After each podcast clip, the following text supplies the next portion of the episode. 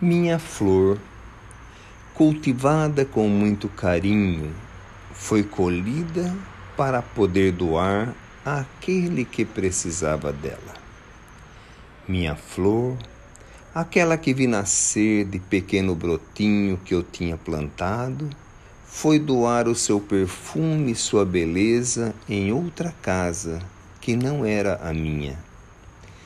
Minha flor, que eu vi crescer e se embelezar dia após dia, levou a sua beleza para outros olhos que não eram os meus.